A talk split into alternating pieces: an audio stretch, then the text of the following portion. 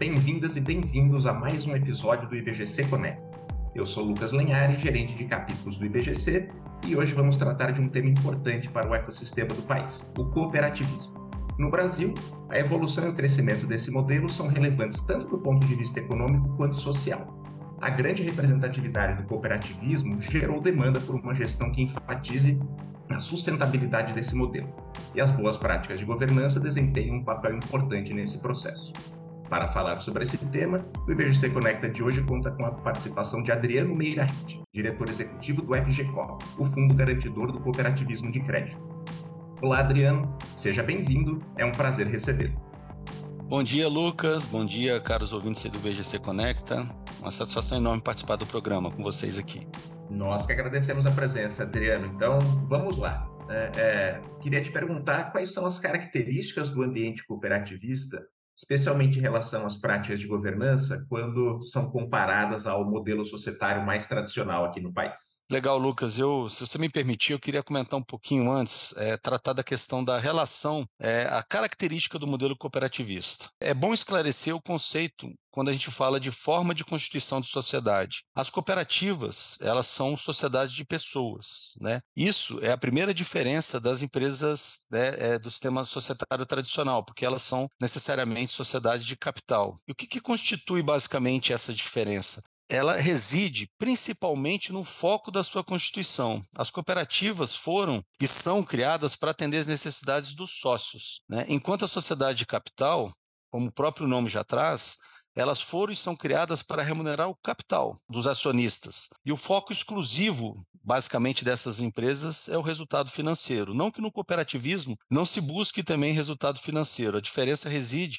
na forma final de distribuição também desses resultados financeiros. Enquanto no sistema cooperativo ele é dividido entre os seus sócios, né, entre os seus associados, no sistema tradicional de sociedade de capital, ele vai para os acionistas. Uma referência importante a respeito disso também, o início do movimento cooperativista no Brasil se deu lá em 1889, lá em Ouro Preto, uma cooperativa de consumo. E na área do crédito, da qual aqui o FGCOP participa, ela ocorreu em 1902, que foi um movimento encabeçado por um padre chamado Teodoro Amistar, que criou a primeira cooperativa de crédito lá na cidade de Nova Petrópolis. E essa cooperativa atua até hoje. Né? Por que, que eu trago essas informações? É importante que nos dois casos, e daí para frente a constituição de uma cooperativa se dá necessariamente esse objetivo, né, ela se deu por uma necessidade comum às pessoas. Lá em Ouro Preto, uma necessidade específica de compra de alimentos, em condições e preços que na época eram ofertados acima da capacidade daquele conjunto de pessoas. E na sociedade de crédito, não diferente, né, ela se deu porque as pessoas físicas e os pequenos negócios tinham muita dificuldade em conseguir crédito nas instituições financeiras existentes na época. Então, assim, feito esse esclarecimento para a gente entender um pouco da questão básica das diferenças entre a cooperativa né, e passando de uma forma muito rápida também, a gente volta aqui para o cerne da nossa questão, a governança. Né? Quando a gente fala de governança em cooperativa, ela não difere muito da questão da governança do sistema tradicional. Porque aqui a gente está falando, dentro da governança, de processo de gestão e tomada de decisão. Pela nova regulamentação, inclusive, foi implementada a gestão dual. O que, que significa isso? Não existe mais, é, ou melhor, existe agora uma segregação entre as funções e pessoas que participam do conselho de administração e da diretoria executiva. A governança define como uma cooperativa é gerida, incluindo inclusive assim a definição de políticas, estratégias, objetivos, né? Os órgãos de governança nas cooperativas são responsáveis por tomar decisões estratégicas, supervisionar a administração e garantir os interesses de todos os membros sejam atendidos. Né? Além disso, né, não diferente das empresas tradicionais, a gente fala de transparência e prestação de contas. Esse é um tema fundamental, em especial porque nós estamos cuidando do dinheiro dessas pessoas que são sócios, são donas. Né? A governança nessas cooperativas também visa assegurar que todos os seus membros tenham acesso às informações que são relevantes ao negócio da cooperativa. Gestão de riscos e compliance a mesma coisa, né? Não diferente da. E aí, falando das instituições financeiras, comparando com as cooperativas de crédito, que é a nossa área aqui, da qual a gente está mais próxima, tanto na gestão de risco como gestão de compliance, né, segue os maiores e melhores padrões em relação a esses temas. Né? Se define políticas. Em diversas cooperativas, quando a gente fala de central e confederação, você tem os comitês de risco, o comitê de compliance, né, atuantes né, para trazer e buscar as melhores práticas de governança. Então, assim, quando a gente fala de governança, em especial nos temas principais, né, eles não diferem. Na minha visão, assim, o que, que difere um pouco em relação à cooperativa em relação às empresas né, tradicionais? Primeiro são os princípios. Né? As cooperativas foram criadas e, e são baseadas em sete princípios. Alguns deles a gente não percebe muito claramente nas instituições tradicionais.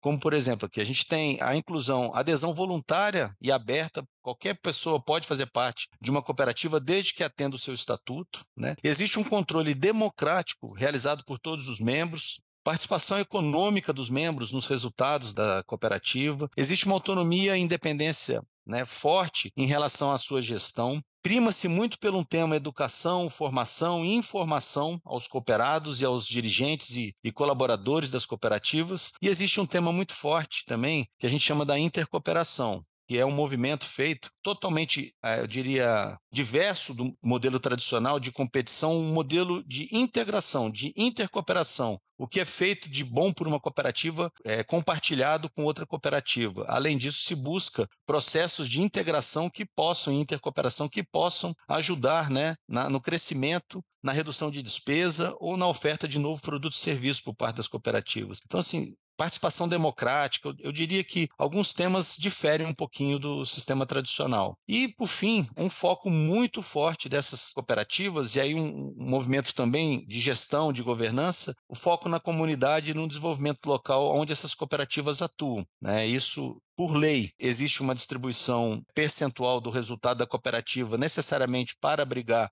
essas ações, né? mas também existe muito mais feito pelas cooperativas e seus colaboradores naquelas comunidades onde ele atua. Isso também a gente não vê com uma certa frequência nas empresas tradicionais. Com certeza, Adriana. E até por esse contexto que você apresentou para a gente, né, até histórico, né, de como as cooperativas foram introduzidas aqui no, no, ecossistema brasileiro, a gente sabe que a maioria dos administradores de cooperativas são efetivamente os cooperados, e eles frequentemente buscam se especializar para exercer cargos de direção. Embora hoje a gente saiba que existe a possibilidade de as cooperativas contarem com conselheiros independentes, como que esses administradores que são cooperados podem se preparar para exercer suas funções de maneira cada vez mais eficaz? Muito legal essa pergunta, Lucas, que dá a oportunidade da gente esclarecer um pouquinho uma dúvida que às vezes surge no mercado em relação ao modelo de gestão das cooperativas. Né? Primeiro que, na sua Constituição, em especial eu diria que grande parte das cooperativas hoje já são formadas o que a gente chama de livre admissão, ou seja, qualquer pessoa pode fazer parte de uma cooperativa de crédito desde que ela atue na, na região onde, ele, onde ela reside, por exemplo. Essa abertura proporcionou que você tivesse, dentro da composição dos, dos, associados, um conjunto de pessoas com um vasto conhecimento. Portanto, a gente tem cooperativas com, formadas de empresários, mas que ali no meio você tem contadores, médicos, profissional liberal, funcionário público. E essas pessoas é que vão constituir, na verdade, no final do dia, a gestão e a direção dessa cooperativa eleitos, né? Eleitos por todos. Então, eles representam, no final do dia, os interesses de todos os associados. E por isso eles estão ali eleitos para realizar durante um período essa atividade. Então, quando a gente fala de gestão, tanto na diretoria quanto no conselho, nós temos um dos princípios, inclusive, é, pragmatizados por, pelo próprio IBGC em relação à diversidade. Nós temos um conjunto forte hoje de, de colegiados constituído por pessoas de diversos setores e idades. Né? O cooperativismo tem buscado muito é, o rejuvenescimento da sua base e também da composição da sua diretoria. Né? A possibilidade de muitas mulheres, a gente percebe hoje, entrando no cooperativismo ou já fazendo parte do cooperativismo e à frente de cooperativas, de centrais. Né? Isso é extremamente importante né? Para a compreensão do, do modelo também. Então, assim, como isso acontece? Depois que as pessoas estão lá e elas são gestoras, são pessoas de sucesso nas suas áreas de atuação. Quando a gente fala do cooperativismo de crédito especial, elas, dentro das cooperativas, elas recebem aí sim uma capacitação para o mundo financeiro né? que muitas delas podem não ter tanta afinidade. A gente comenta aqui sobre educação continuada. As cooperativas investem muito em cursos, workshops, certificações específicas para os dirigentes. Né? Existe um fato importante e uma diferença, talvez, entre eu vim de instituição financeira né, pública e quando cheguei aqui no FGCOP para entender o modelo cooperativismo, tive que entender o modelo, né? É, como o modelo se constitui. Então, você tem que ter, em especial, também a compreensão do modelo cooperativista. Quando a gente fala de modelo, a gente está falando de princípio, dos valores, né? Dessas questões e até das nuances de uma gestão democrática e participativa. Nada é top-down, nada é de cima para baixo. Tudo tem que se discutir. Para tomar uma decisão, as coisas são discutidas, são acordadas e a maioria tem que ter essa participação. Então, é, essas questões, conhecimento técnico e financeiro, ou seja, já, a gente comentou aqui da questão dos cursos, vários cursos na parte de comunicação, né, dada a natureza que é, essas pessoas precisam de discutir muitos temas que são levados à, à aprovação, é, ter uma habilidade forte, elas são capacitadas nisso, visão estratégica. Né? Então, assim, de uma forma geral, o segmento proporciona uma série de cursos, né, é, de formação, de workshops, de participação e mais. Né?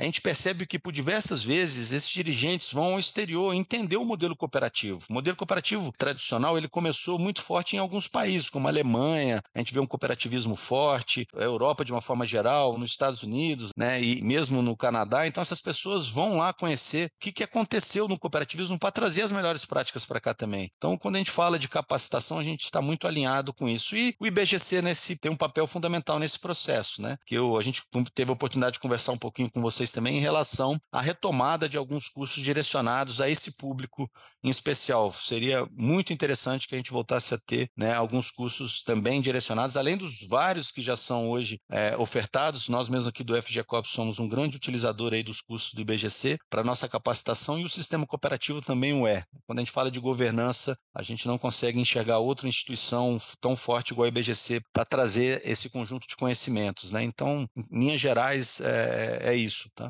Educação continuada, uma prática aqui bastante defendida e recomendada pelo IBGC, acho que é um dos segredos aqui para a gente manter essa capacitação, como você mencionou.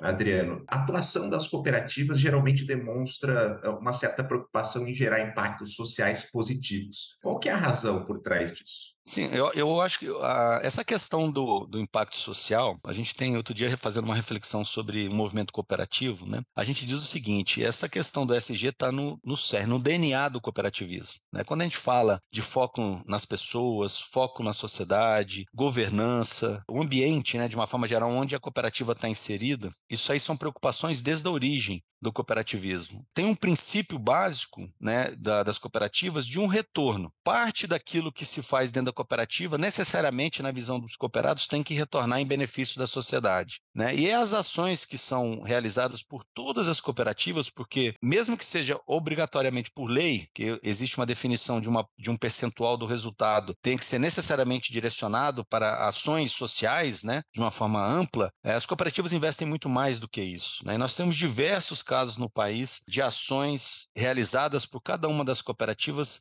que de fato modificam o ambiente, modificam né, a situação daquela sociedade, daquela comunidade onde elas estão inseridas. Eu poderia aqui relatar diversos, Lucas, mas eu acho que pelo nosso tempo aqui não, é, não, não, não faz muito sentido nesse momento, mas o que eu queria trazer em relação a isso é, basicamente, o cooperativismo está no seu cerne ligado a essas questões de impacto social, de causar impacto social, de reverter para a sociedade, para a comunidade, parte do que ela deixa naquela cooperativa. Então, isso está no cerne e, e, é um dos grandes objetivos, uma das grandes diferenças hoje do cooperativismo em relação a uma empresa tradicional, né? Um, uma sociedade de capital. Não que elas não façam, a gente percebe diversos programas também realizados por empresas né, de sociedade de capital, mas na abrangência, no volume e no impacto que causa, eu nunca vi nada igual igual ao cooperativismo. Adriano, a gente espera que o programa de hoje faça o nosso público se tornar mais curioso, busque mais informações para entender realmente como funciona o cooperativismo. Mas eu aqui, em nome do IBGC, agradeço muito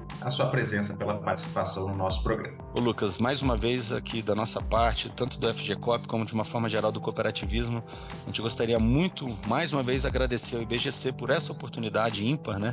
Para a gente voltar a falar sobre o cooperativismo. Eu acho que um dos temas que nós temos discutido muito hoje no cooperativismo é informação, é comunicação que a gente chama. O cooperativismo precisa de ser melhor conhecido, de ser melhor explorado e programas iguais a esse, né, de uma instituição tão sólida e reconhecida no mercado é extremamente importante para a gente poder falar um pouquinho sobre essas características e gerar, de fato, né, esse interesse das pessoas em conhecer um pouco mais sobre o cooperativismo. Mais uma vez, muito obrigado pela oportunidade. Quer saber mais sobre governança corporativa? Então acesse o portal do conhecimento do IBGC. Lá você encontra uma série de estudos e publicações que com certeza podem te ajudar no dia a dia. Conheça em ibgc.org.br/conhecimento. O IBGC Conecta de hoje fica por aqui. Acompanhe toda semana um novo episódio nos principais tocadores de podcast. Siga o IBGC nas redes sociais e fique por dentro da nossa programação. Até a próxima!